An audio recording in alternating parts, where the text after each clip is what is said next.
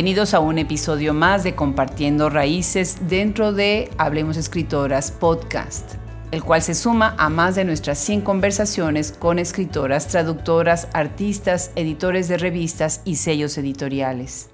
Además de escucharse en las plataformas más importantes, nuestra página web tiene reseñas de libros y catálogos. Si quieren apoyar este proyecto, visítenos, síganos, suscríbanse y pasen la voz que hay mucho que leer y aprender de nuestras escritoras. El día de hoy conversamos con la poeta y traductora Liliana Valenzuela.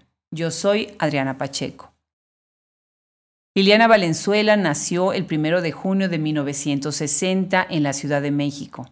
Es traductora de escritores tales como Sandra Cisneros, Julia Álvarez, Denise Chávez, Dagoberto Gil, Cristina García y muchos más.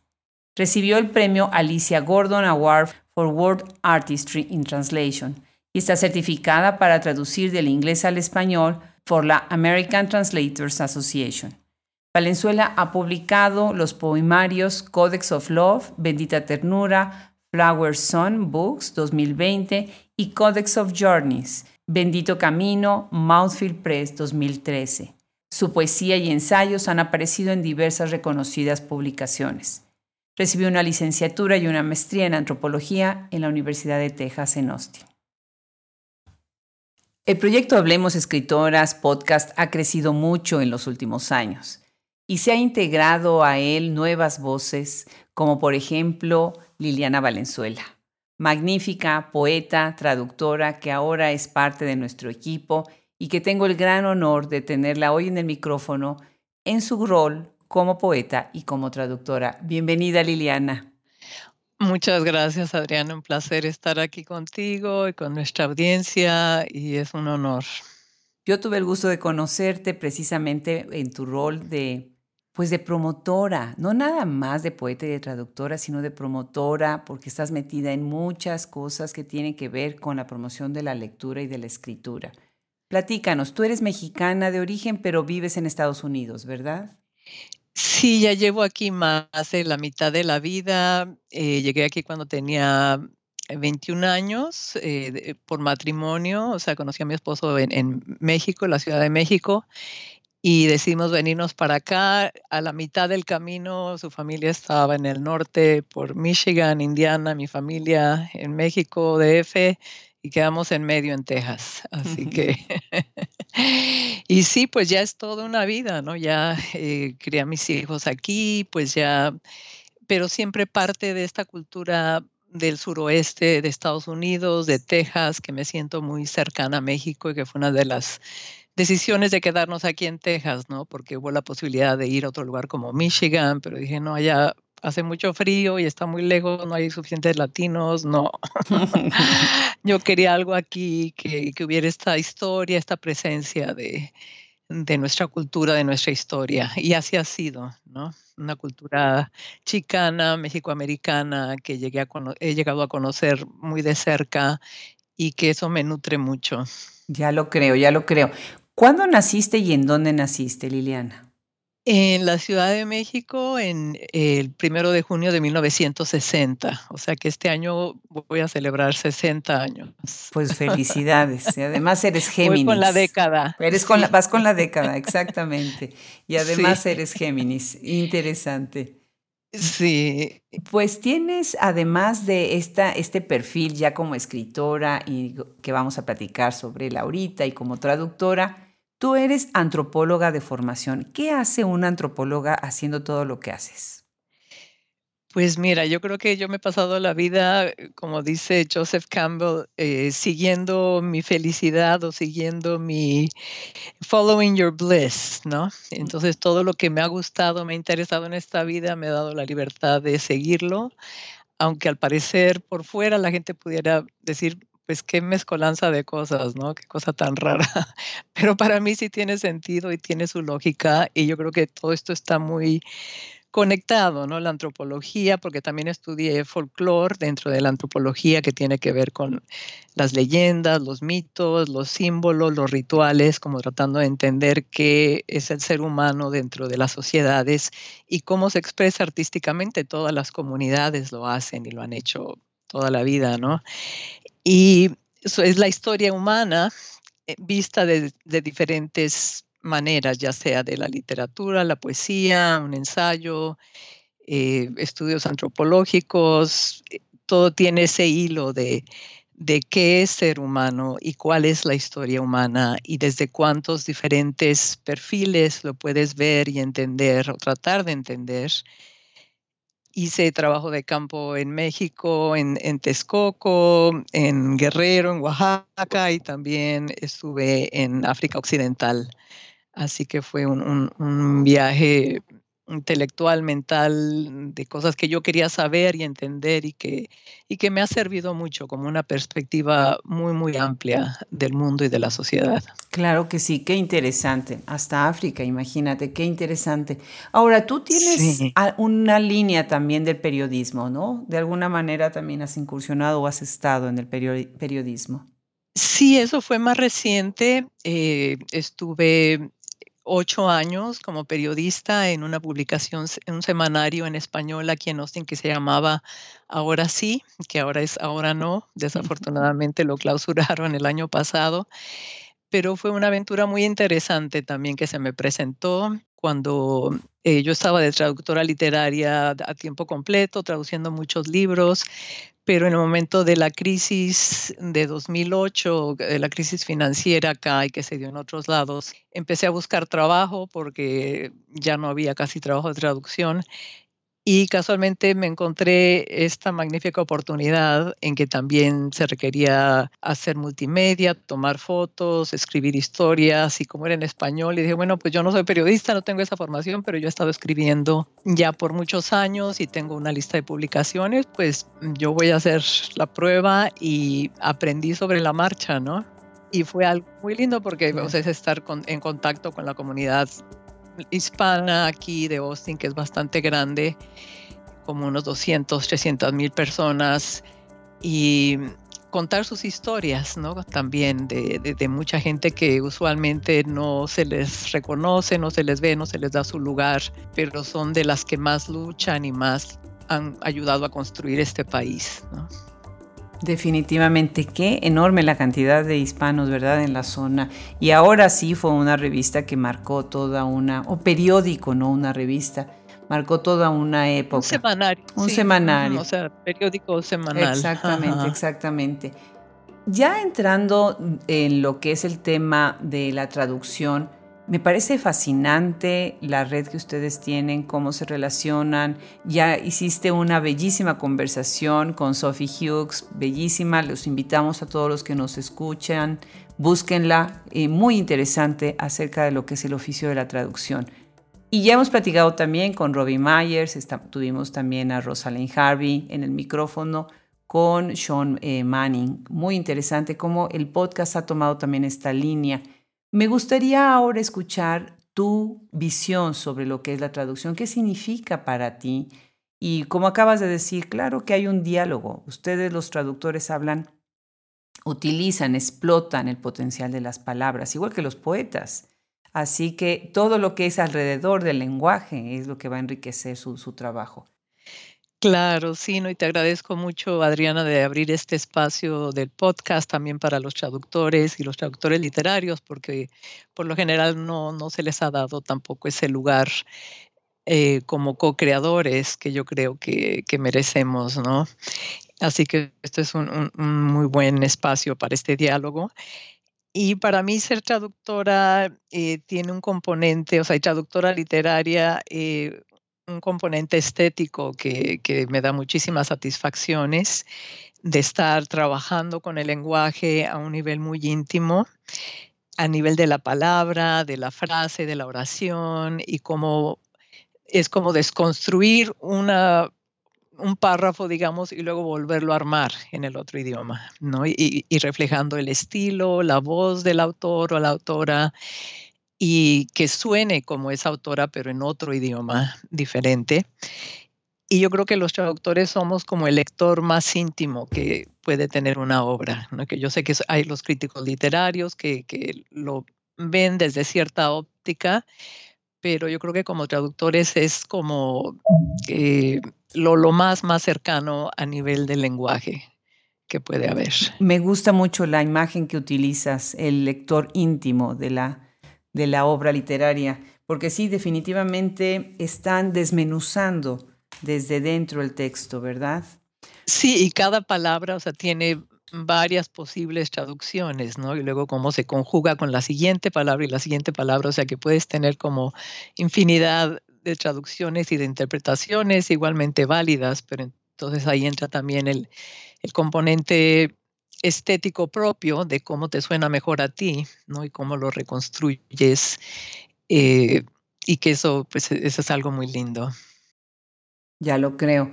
¿Cuáles son los retos a los que se enfrenta el traductor, eh, independientemente de la complejidad de hacer una traducción, que inclusive hasta marca los textos del autor y el autor en muchas ocasiones termina hasta cambiando su texto original, inspirado por la traducción? Pero ¿a qué otros retos sientes tú que los traductores se enfrentan? Pues yo creo que las cosas han cambiado y mejorado bastante. O sea, yo creo que cuando comencé eh, hace 20, 30 años, no se reconocía la labor del traductor, muchas veces no aparecían el nombre en la portada, o sea, como que trataban de esconder el hecho de que esta era una traducción.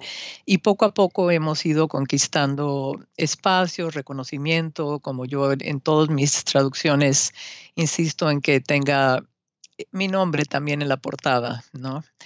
Eh, que no es algo que, que surgió de la nada, sino que pasó por una mente, una sensibilidad de otra persona. Em, y entonces yo creo que en general ha mejorado bastante, o sea, de todas maneras sigue siendo no muy bien pagado. En Europa sí se les reconoce un poco más, creo que hay mejores condiciones, mejores condiciones de regalías, pero pues como todo en la industria editorial es, es muy, muy peleado, ¿no? Eh, muy luchado y uno tiene que luchar por, tener mejores condiciones, mejor reconocimiento. Y para eso sirve mucho todo esto de colaborar con, con otros traductores en asociaciones, organizaciones. Aquí en, Estados Unidos tenemos una que se llama ALTA, American Literary Translators Association, que es una excelente organización donde hay mucho compañerismo, espíritu de ayuda, de colaboración, y yo creo que juntos podemos lograr mejores condiciones. Qué interesante, qué bien que se organicen. Pues estoy segura que muchos de los que nos escuchan el día de hoy conocen el nombre Sandra Cisneros, una de las grandes voces de la literatura chicana, mexicano-americana, unas obras preciosas. Ella se hace famosa con el libro La casa en Mango Street, pero además sé, Liliana, que tiene muchas otras obras y que tú has estado trabajando muy cercanamente con ella. Platícanos un poco más de, este trabajo de traducción y de tu relación con Sandra Cisneros. Sí, pues yo tuve la suerte de conocerla justo después de que había publicado La Casa en Mango Street y éramos casi vecinas aquí en Austin. Entonces fuimos amigas antes que colaboradoras y eh, yo empecé desde su primer cuento, eh, Eleven, 11, luego eh, traduje su cuento infantil Hairs Pelitos y luego su libro eh, Woman Hollering Creek, que traje como El Arroyo de la Llorona, una colección de cuentos. He tenido la suerte de estar con ella desde un principio y que le haya gustado mi trabajo y los diferentes registros que ella maneja, que es eh, como el español mexicano de México por su padre, que era del Distrito Federal, el español chicano de su madre, y luego el registro de el inglés culto, el inglés de la calle, eh, hasta palabras en náhuatl, o sea, ella maneja muchos registros diferentes en su obra y mm, yo he podido eh, trabajar con todos estos y ha sido un reto y un, gran placer. Y luego de ahí siguieron sus otras obras, Caramelo, que eh, su novela más grande, más importante, yo creo, y, y, recientemente su libro de memorias, No House of My Own, una casa propia, el cuento Puro Amor y luego hay otro que se llama Have You Seen Marie? ¿Has visto a María? Un cuento ilustrado. Qué lindo. Esta referencia también a, Virginia Woolf, ¿no? Con este título de este libro. Qué interesante. También tienes un trabajo en, audiobook, ¿no? Eh, de la casa en Mango Street con, con tu bellísima voz, que tienes una lectura de este libro, ¿verdad? Sí, que ese fue el, que tradujo Elena Poniatowska y una traducción muy linda, muy apegada también al español de México y que fue muy fácil leerla, porque aunque no, no la conoció ya tan íntimamente, obviamente, como mis traducciones, cuando empecé a leerla ya en el estudio, eh, fluyó de una manera muy, muy natural y, muy fidedigna a, la voz de Sandra. Qué lindo, qué, buena, qué buen equipo. Entre, entre las tres, qué buen equipo. Bueno, pues eres poeta y eres una poeta muy interesante, con una voz eh, muy profunda, una temática muy amplia. Eh, tienes una, una espléndida manera de, de, crear tus ambientes y de llevar a tu lector en esta voz poética que va pausada, pausada, pero que te deja imágenes y te deja todo como si fuera una fotografía, ¿no? De espacios, de países remotos, de la experimentación en el lenguaje. Platícanos, ¿cuál es tu primera obra como poeta? Y vamos a platicar un poquito más acerca también de esta relación de traducir tu obra como poeta.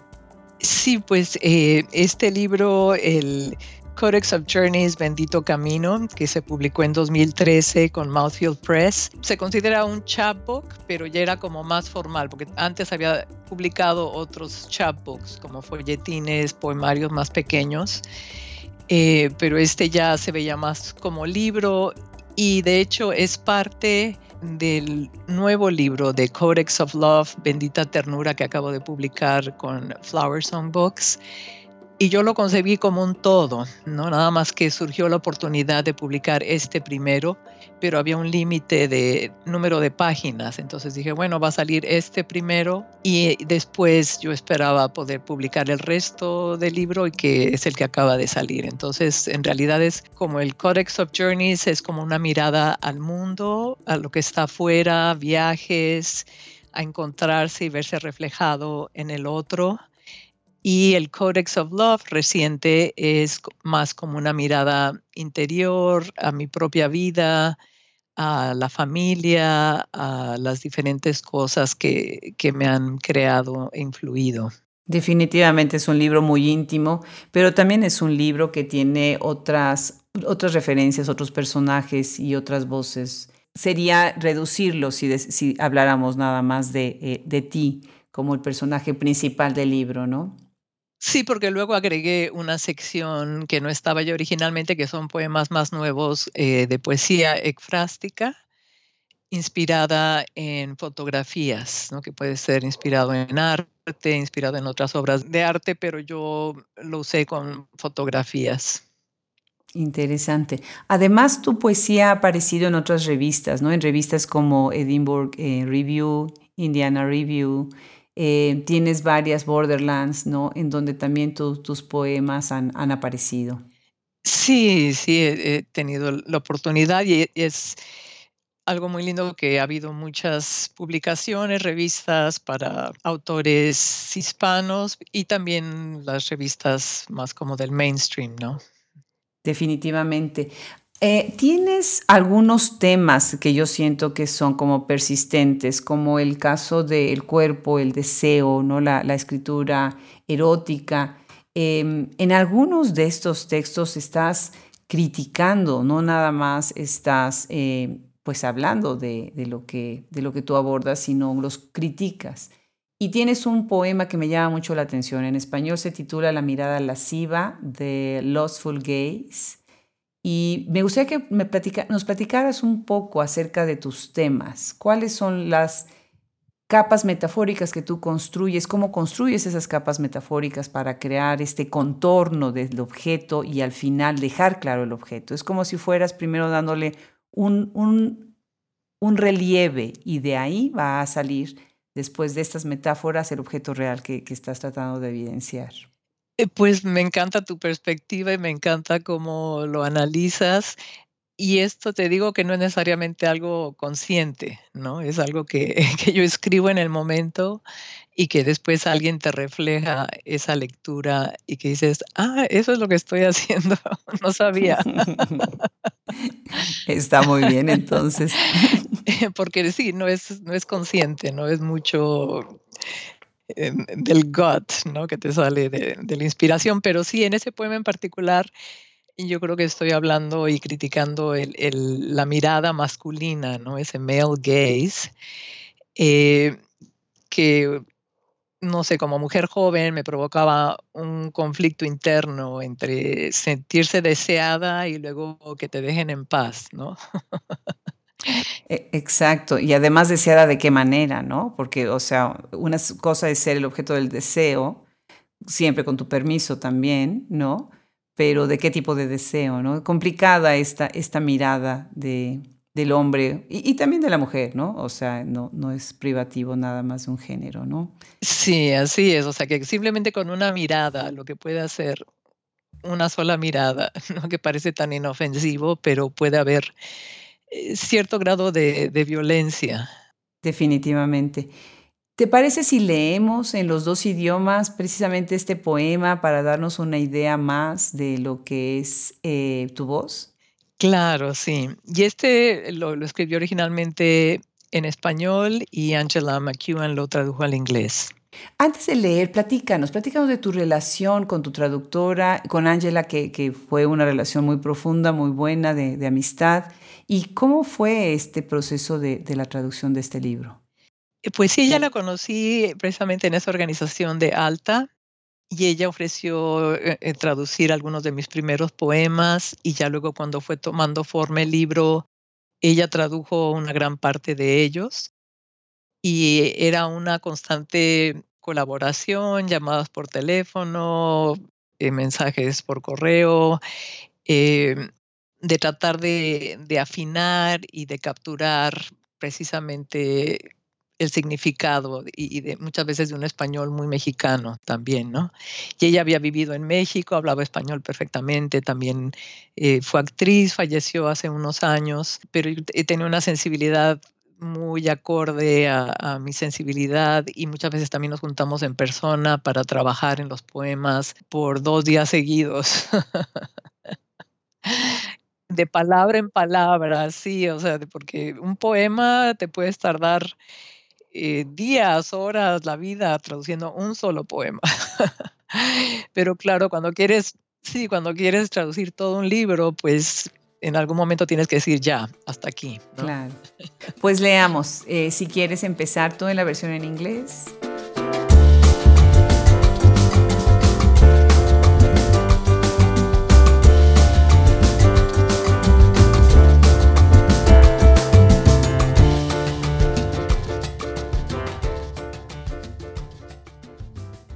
The lustful gaze undresses you, alights on your breast, beating, desiring, awakened. The lustful gaze perches on your little toes painted in red and imagines them in its mouth, maraschino cherries. The lustful gaze eats you before peeling you, before opening you, caresses each centimeter without touching you. La mirada lasciva te desnuda, se posa en tu pecho, latiente, deseoso, despierto. La mirada lasciva se posa en los deditos de tus pies pintados de rojo y los imagina en su boca, cerezas al marrasquino. La mirada lasciva te come antes de pelarte, antes de abrirte, te acaricia cada centímetro sin tocarte.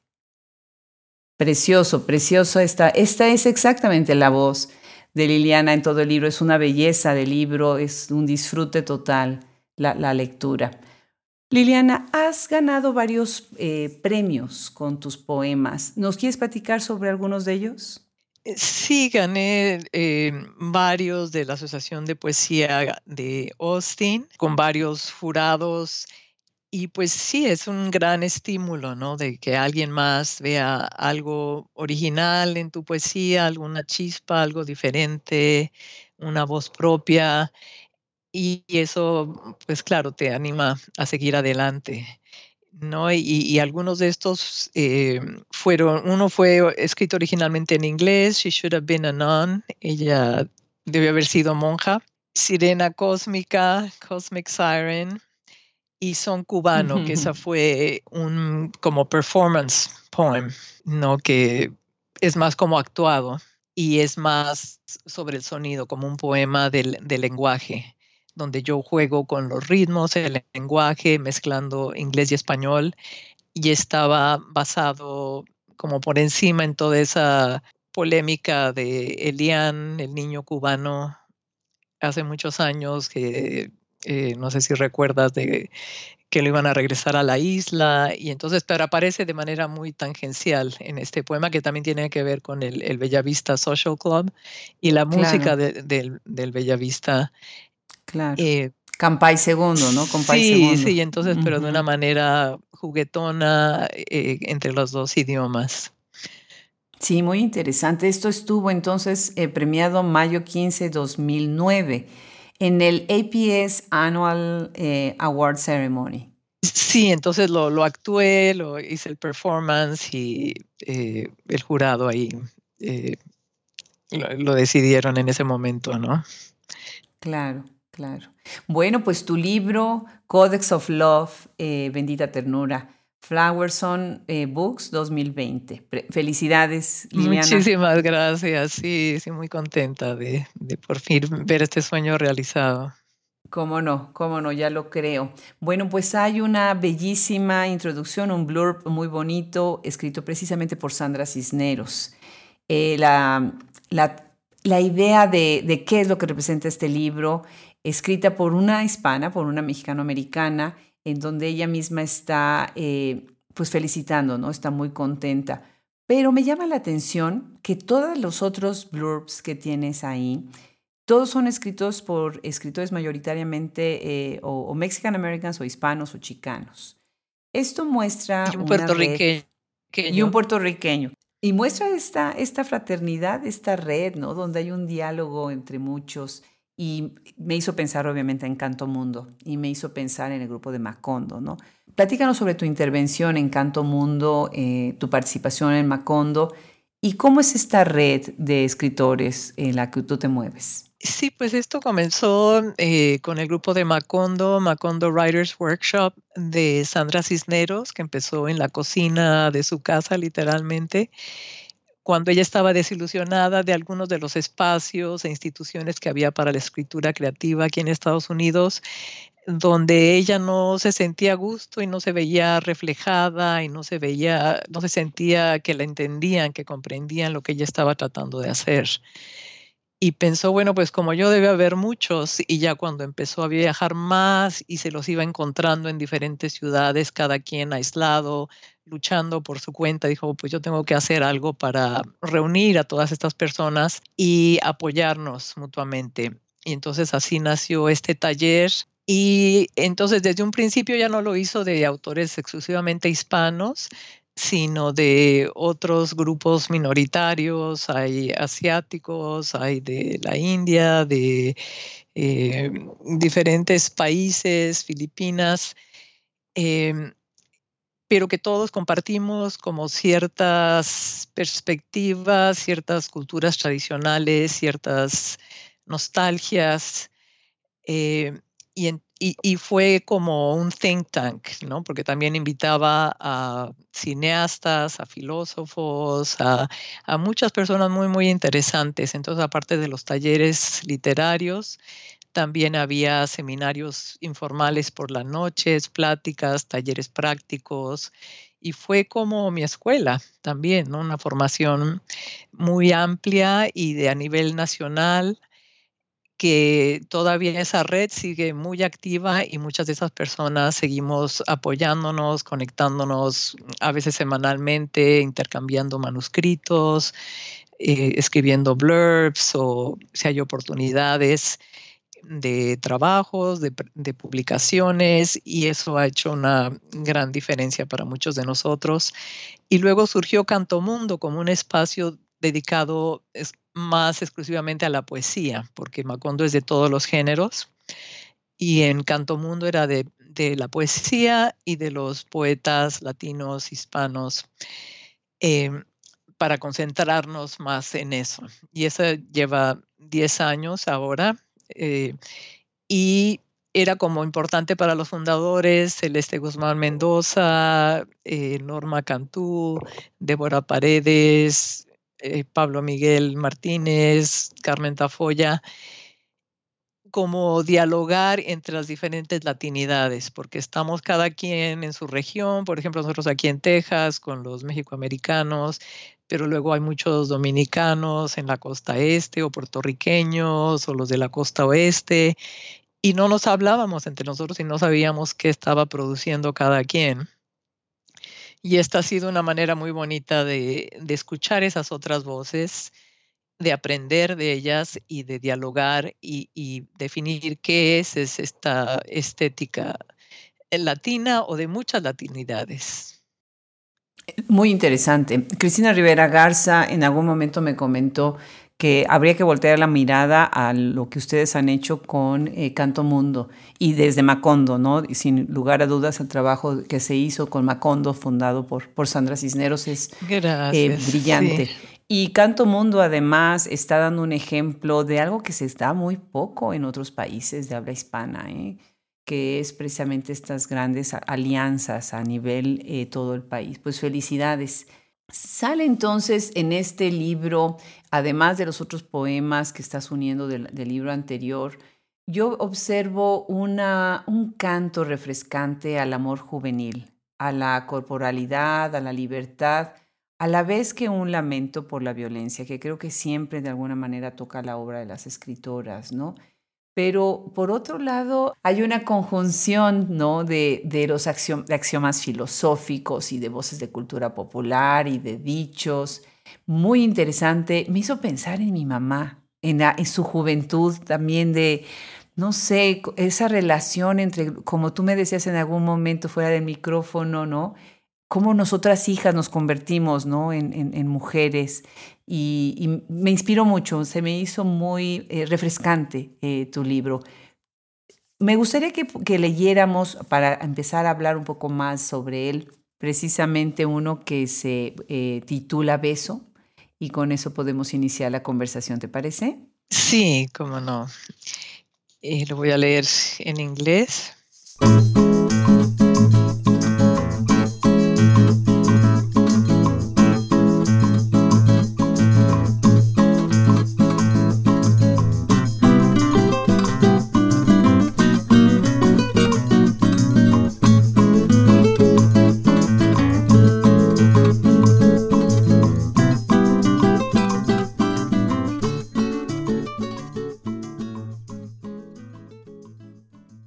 Kiss, with the sharpness given by a brilliant day of flowering plum trees, I guess your thoughts, all past and present, coexist in realities, fans of possibility, converge here today in a kiss, alpha and omega of all creation. Beso. Con la nitidez que da un día cristalino de ciruelo en flor, adivino tus pensamientos. Todo el pasado y el presente, realidades coexistentes, abanicos de posibilidades, convergen hoy aquí en un beso, alfa y omega de la creación. Todos nos, hemos nos acordaremos de nuestro primer beso, ¿no? De uno esto, se acuerda uno del primer beso. Platícanos de este libro, platícanos de, este, de esta sensualidad, de este amor juvenil, de este erotismo, de este deseo sexual que se ve también en tus poemas. Pues me pareció muy, muy importante explorar todo esto desde la perspectiva de la mujer, de cosas que yo no había visto eh, cuando era joven, eh, no había encontrado esas voces en otras poetas, en otras escritoras. Eh, no, no se hablaba mucho de eso, era todo todavía como muy velado, muy escondido, muy tangencial. Y yo decía, no, yo quiero escribir un tipo de poemas donde lo pueda, pueda decir, esta boca es mía y decirlo, decir las cosas como son, ¿no? Eh, más abiertamente y tener esa libertad de hacerlo. Eh, sin tapujos, sin falsos pudores, sin muchas de estas cosas que nos inculcaron de niñas. Yo creo que tu madre, mi madre, con toda la mejor intención, eh, fueron producto de su época en que muchas de esas cosas eran tabú, ¿no? Y entonces nosotros fuimos rompiendo eh, un poco con esos tabúes y fue importante vivirlo y luego expresarlo en, como una celebración Eh, y luego también como un cuestionamiento, ¿no? Como dices en ese otro poema, ¿no? De, de, qué significa eh, como mujer todavía en esta época este canto a la sexualidad. Claro, muy interesante. ¿Tú piensas entonces esto, y ya lo, estás diciendo, pero me gustaría que profundizaras un poco más, es una manera de liberación y además mi pregunta sería, ¿Hay una diferencia en la representación o no del erotismo cuando lo habla una mujer sobre el deseo de la mujer? Yo creo que sí, yo creo que es como esa de la mirada femenina, ¿no? De, que se habla de the female gaze, como se habla, por ejemplo, en el cine también, ¿no? De, quién es el que está observando, quién es el que está narrando la historia. Eh, desde qué perspectiva se está diciendo. Yo creo que cuando yo crecí era siempre la mirada masculina que nosotros internalizábamos como propia. Y entonces de poder apersonarse y decir, no, esta es mi perspectiva y así es como yo percibo esta situación, esta sensualidad, es diferente. Y claro, ahora muchas más mujeres lo están haciendo y a mí, me, a, mí me han inspirado muchas de las escritoras hispanas, latinas de aquí de Estados Unidos, que yo creo que ellas nos llevaban la delantera en, muchos sentidos, de, de, tener, luchar por esa expresión y, y decirlo con todas sus letras y para mí fue un gran aliciente. Sí, pues felicidades, felicidades, porque son vanguardia, ¿no? Están abriendo brecha o abrieron brecha para las nuevas generaciones. Ahora ha cambiado mucho el sentido de poesía porque se permiten más libertades, pero no para todas y no para todos, ¿no? O sea, depende, como tú acabas bien de decir, nuestras formaciones. Se ven voces interesantes. Pensaba yo ahorita, por ejemplo, en Marisa Bombal, ¿no? Desde la narrativa y toda esta expresión precisamente de lo que es el deseo, que siempre, como dices tú, ¿no? Está esta mirada impuesta o asumida y que difícilmente a veces se, puede hablar desde el punto de vista de la mujer, ¿no? Sí, incluso Rosario Castellanos, ¿no? Yo en sus poemas no encontraba esa expresión libre, ¿no? Como que siempre estaba todavía, no sé, un poco cohibida, cortada, que no se era algo que no se permitía todavía fueron mujeres, mujeres de su época, mujeres de su época, tratando de sobrevivir y de hacer lo mejor que podían, definitivamente. Otro tema que me parece interesante en tu libro es lo que ves ya desde el punto de vista social, ¿no? Y además eh, te estás inspirando, estás tomando algunas figuras importantes eh, dentro de lo que fue la, la fotografía principalmente, Manuel Álvarez Bravo en México, y otras figuras para, para, hablar sobre este tema. Tienes un poema muy bonito que está inspirado en una fotografía de, de este excelente, brillante fotógrafo de los, el inicio del siglo XX más o menos, ¿no? Platícanos de qué manera inspira la fotografía, inspira tu obra para hacer una revisión histórica de lo que ha sucedido, historizar el mundo a través de la poesía. Sí, estas son imágenes muy bonitas que afortunadamente tenemos aquí en el Harry Ransom Center en Austin, entonces pude ver una de las impresiones originales. Y es, yo creo que en ese momento el fotógrafo captura un instante, un momento, al igual que el poeta también en un momento, y nos obliga a hacer una pausa de algo que podría ser muy común, de que casi no reparamos en ello y cuando está en una fotografía o en un poema, eh, nos frena y tenemos que mirar. Y este poema, igual yo no lo hice conscientemente, como decir voy a escribir un poema sobre un tema social, sino que al ver la imagen me provocó escribir este poema en particular. Es como casi como una meta visión, ¿no? Porque yo es como yo y el lector viendo al fotógrafo, que el fotógrafo está capturando esta realidad de este obrero asesinado. Entonces, como, como una doble visión.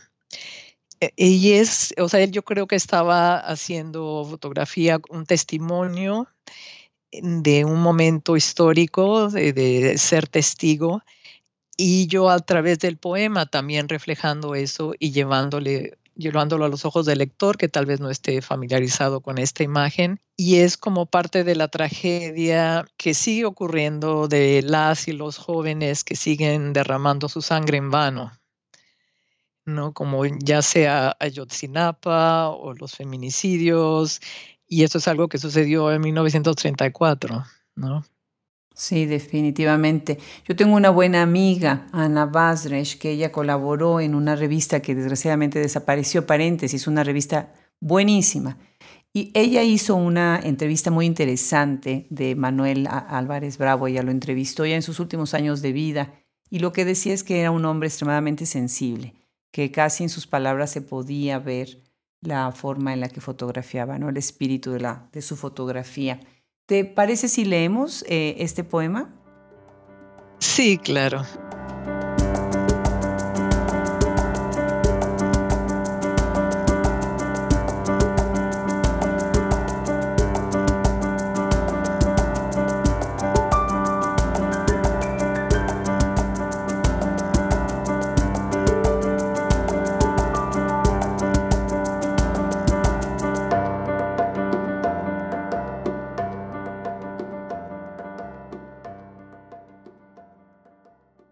Click, striking worker, assassinated.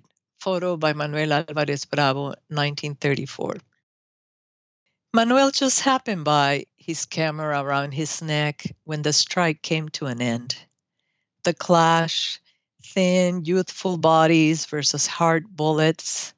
At his feet, a young man in a neatly ironed checkered shirt, wearing pants with a belt, spills his blood on the pavement expiring, passing away. Yet Manuel, with a click, instinctive and arbitrary, prolongs his life a few seconds, just long enough to place it before your eyes. Click. Obrero en huelga asesinado. Fotografía de Manuel Álvarez Bravo, 1934. Manuel pasaba por ahí, cámara al cuello, cuando la huelga llegó a su fin.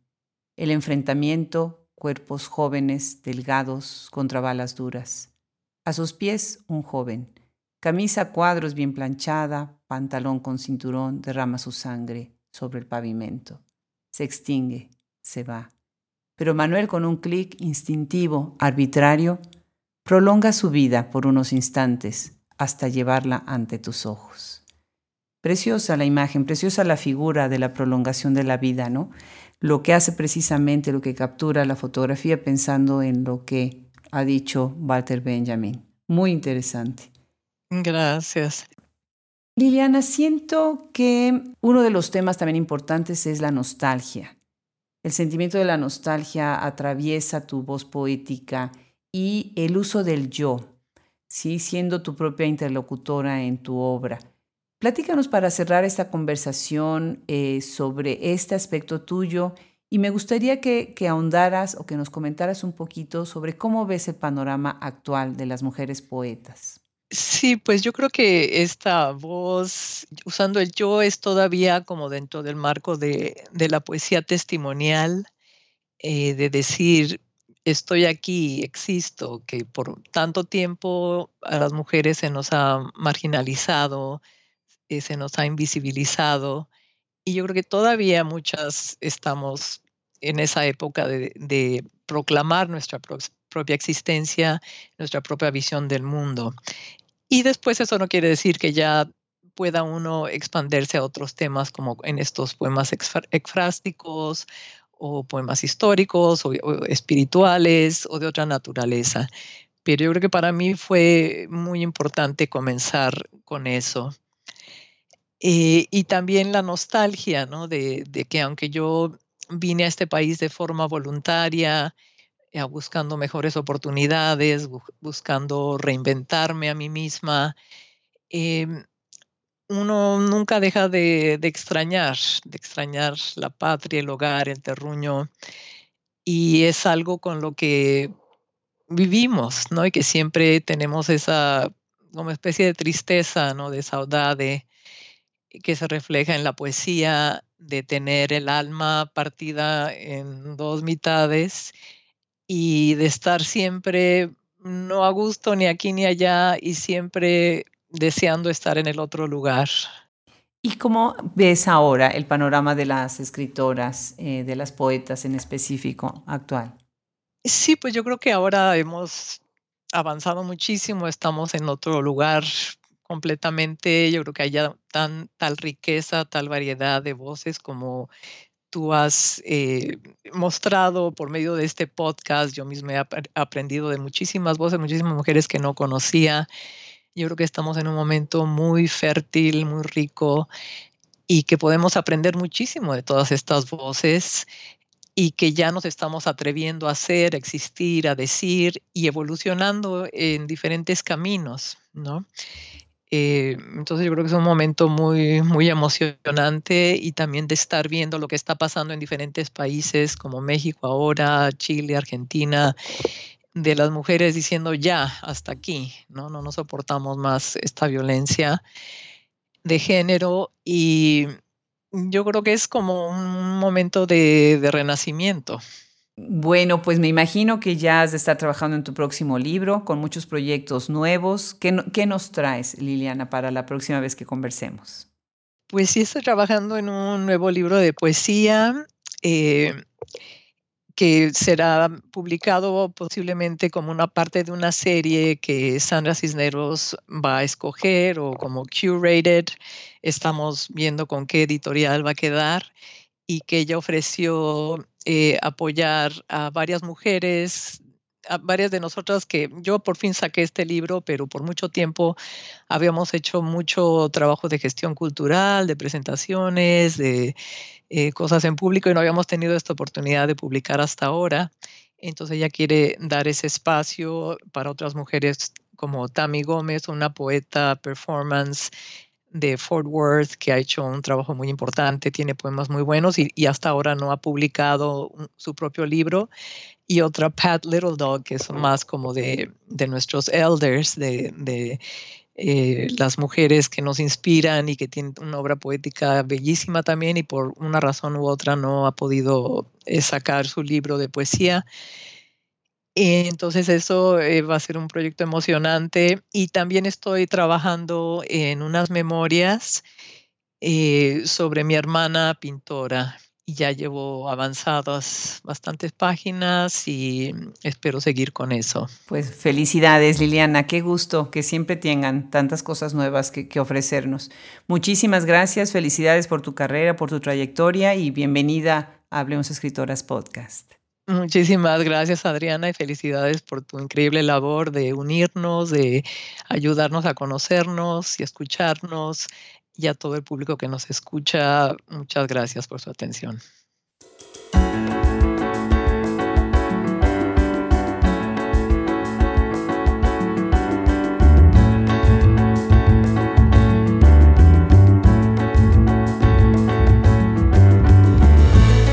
Muchas gracias a un episodio más de Compartiendo Raíces dentro del podcast Hablemos Escritoras. Se despide de ustedes Fernando Macías Jiménez en la edición, Andrea Macías Jiménez, Social Media, Wilfredo Burgos Matos, Alejandra Márquez y Liliana Valenzuela, colaboradores. Yo soy Adriana Pacheco.